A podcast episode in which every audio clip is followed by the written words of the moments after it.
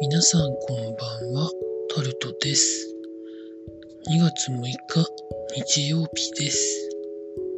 今日も時事ネタからこれはと思うものに関して話していきます。まん延防止等重点措置の期限を延長する方向で調整ということが記事になってます。東京や愛知など13都県で延長しようかなということらしいんですけれども対象となっているのは2月13日までが期限だったところの13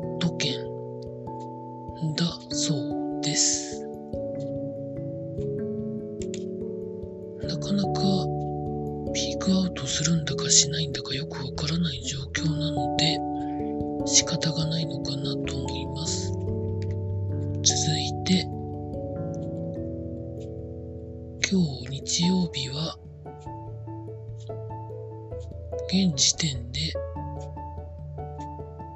8万1974人の方が新たに感染したとしたということが記事になってます。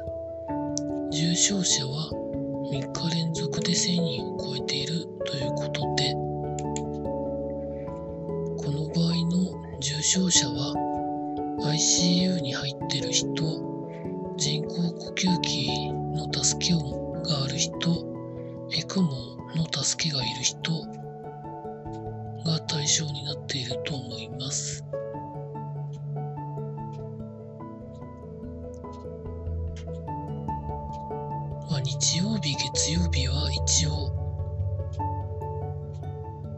少なく出る傾向があるので、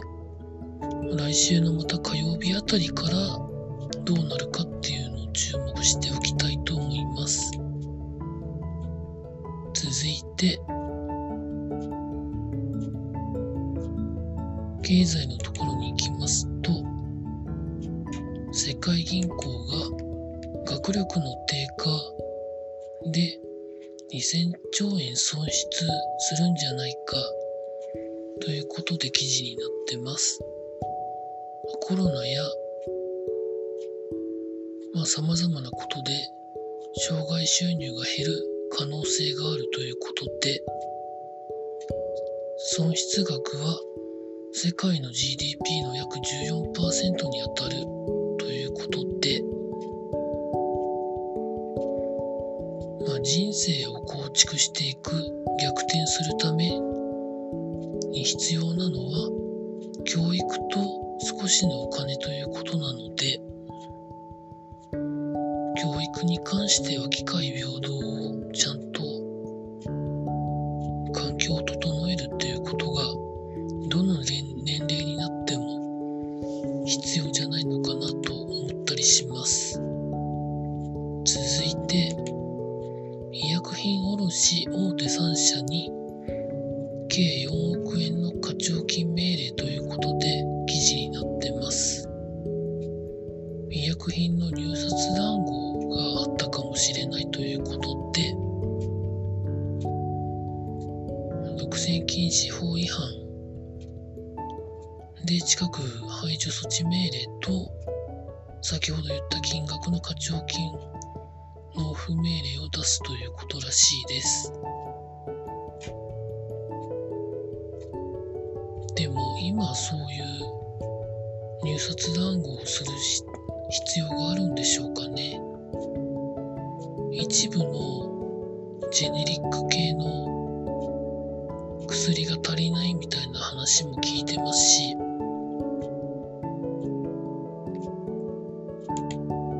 なかなか難しいところですよね。続いて、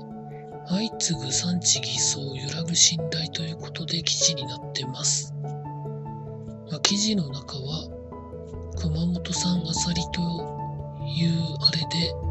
売ってたものが実は中国産が混入していたということらしいんですけれども、中国から物を輸入しても畜養ということで中国にいる頃よりも日本にいる頃の方が長ければ日本のどこかの産みたいな形で売ることそのものはいいらしいんですけどそうじゃないまま売っちゃうので産地偽装と言われるそうです。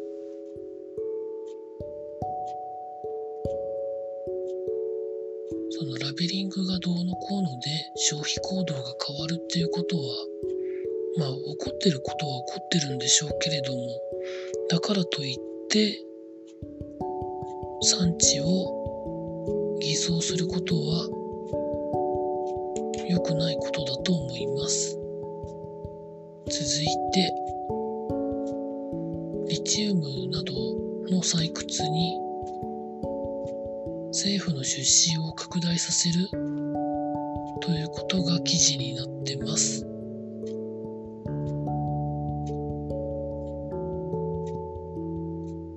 興味のある方は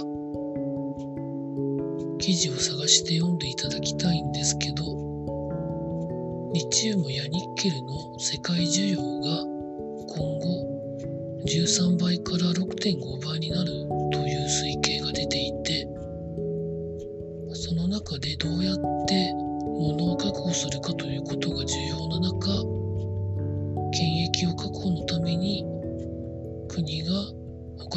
金を出して支援するみたいなことをもっとやるみたいな感じだそうです。重要かもしれません。続いて、スポーツのところに行きますと、北京の冬のオリンピックやってます。その中で、スキーのジャンプ、ノーマルヒルで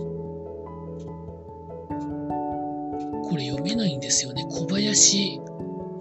陵侑選手でしょうか。ちょっと名前間違ってたら申し訳ないです。が、金メダルを取ったということが記事になってます。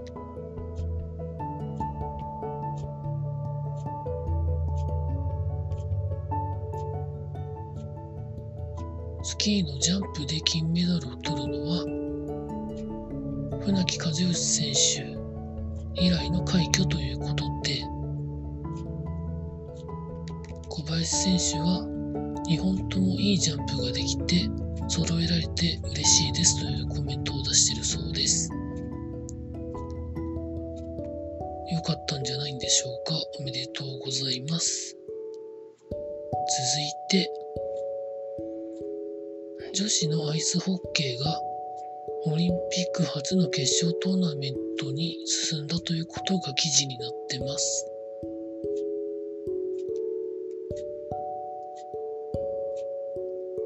中国戦だったんですけど、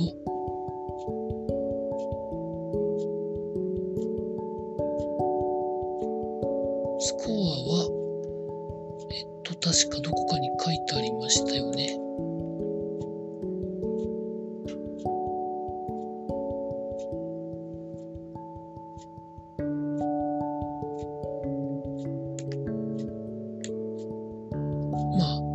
ことで決勝トーナメントに上がったということらしいです。